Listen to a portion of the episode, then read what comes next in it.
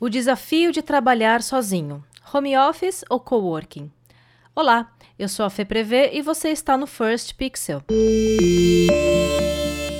Há três anos eu já trabalho em sistema home office e já me questionei várias vezes se vale a pena pagar o coworking. Os novos formatos de trabalho e de contratação têm muito a ver com as facilidades que a tecnologia e a inovação nos trazem. Como um todo, essas facilidades acabam por ajudar a gente a reduzir custos e tornar valores e propostas mais atrativos. Mas eu gostaria de falar aqui com você sobre vantagens e desvantagens de se trabalhar em ambientes isolados e compartilhados. Muito bem, vejo que resumindo, tudo se trata sobre a sua produtividade. Ambientes que são reclusos, como o home office, podem ser um fator bastante positivo mas só se você trabalha e mora sozinho ou tem uma casa vazia e silenciosa durante o seu período produtivo. Sobre isso, eu tenho um histórico. Quando eu ainda morava com a minha mãe em São Paulo, houve uma época em que eu fazia um certo hiato em trabalhar em empresas e agências e eu ficava só frilando em casa. E daí teve uma situação em que eu estava com uma reunião com um cliente por Skype e a minha mãe simplesmente abriu a porta do meu quarto de sopetão e disse em voz alta: Escuta, você vai fazer o arroz? Pois é, aquele silêncio constrangedor e eu acabei fazendo aquele sinal para ela, tipo, sai daqui tal, porque eu tava com a câmera ligada, enfim, né?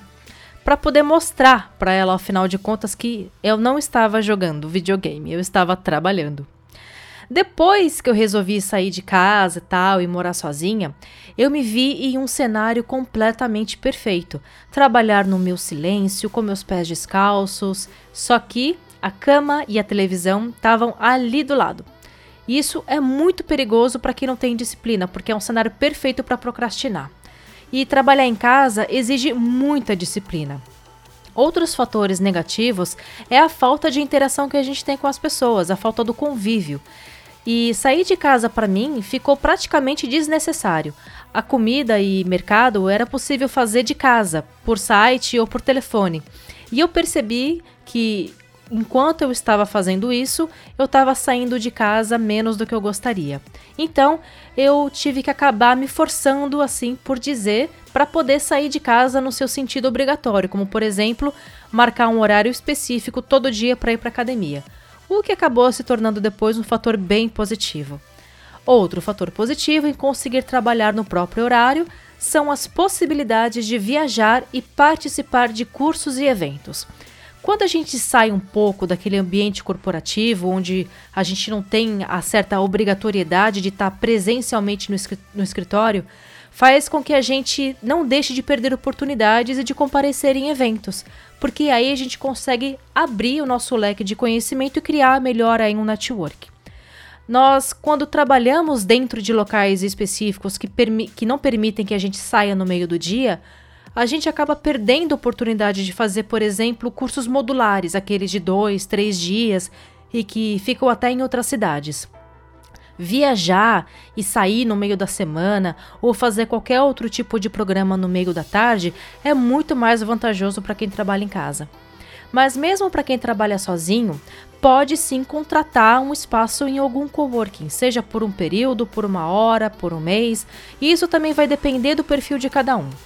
Como eu disse antes, tudo vai depender do que te faz mais produtivo e aquilo que te gera melhores resultados. E nem sempre ir trabalhar em algum coworking vai tornar também as suas relações humanas mais frequentes, viu? Porque eu, por exemplo, mesmo quando trabalhava em escritório, em agência, eu tinha bastante gente ao meu redor, mas não fazia de mim isso uma profissional mais conectada. Eu sempre me acostumei a trabalhar com fone de ouvido e entrar na minha própria bolha para ter a minha concentração preservada. Os coworkings também geram custos, então Vejo que se a opção for considerada para você, que seja por um ambiente propício para te gerar novos negócios. Essas, esses networks às vezes estão cercados por outros profissionais que podem ser relevantes para você, e alguns são até nichados e específicos para alguns tipos de público. Então depende de você. Esse é o recado que eu queria dar hoje. Eu espero que você tenha curtido. Continue escutando aqui as nossas edições no First Pixel e compartilhe. Te vejo na próxima edição. Tchau, tchau!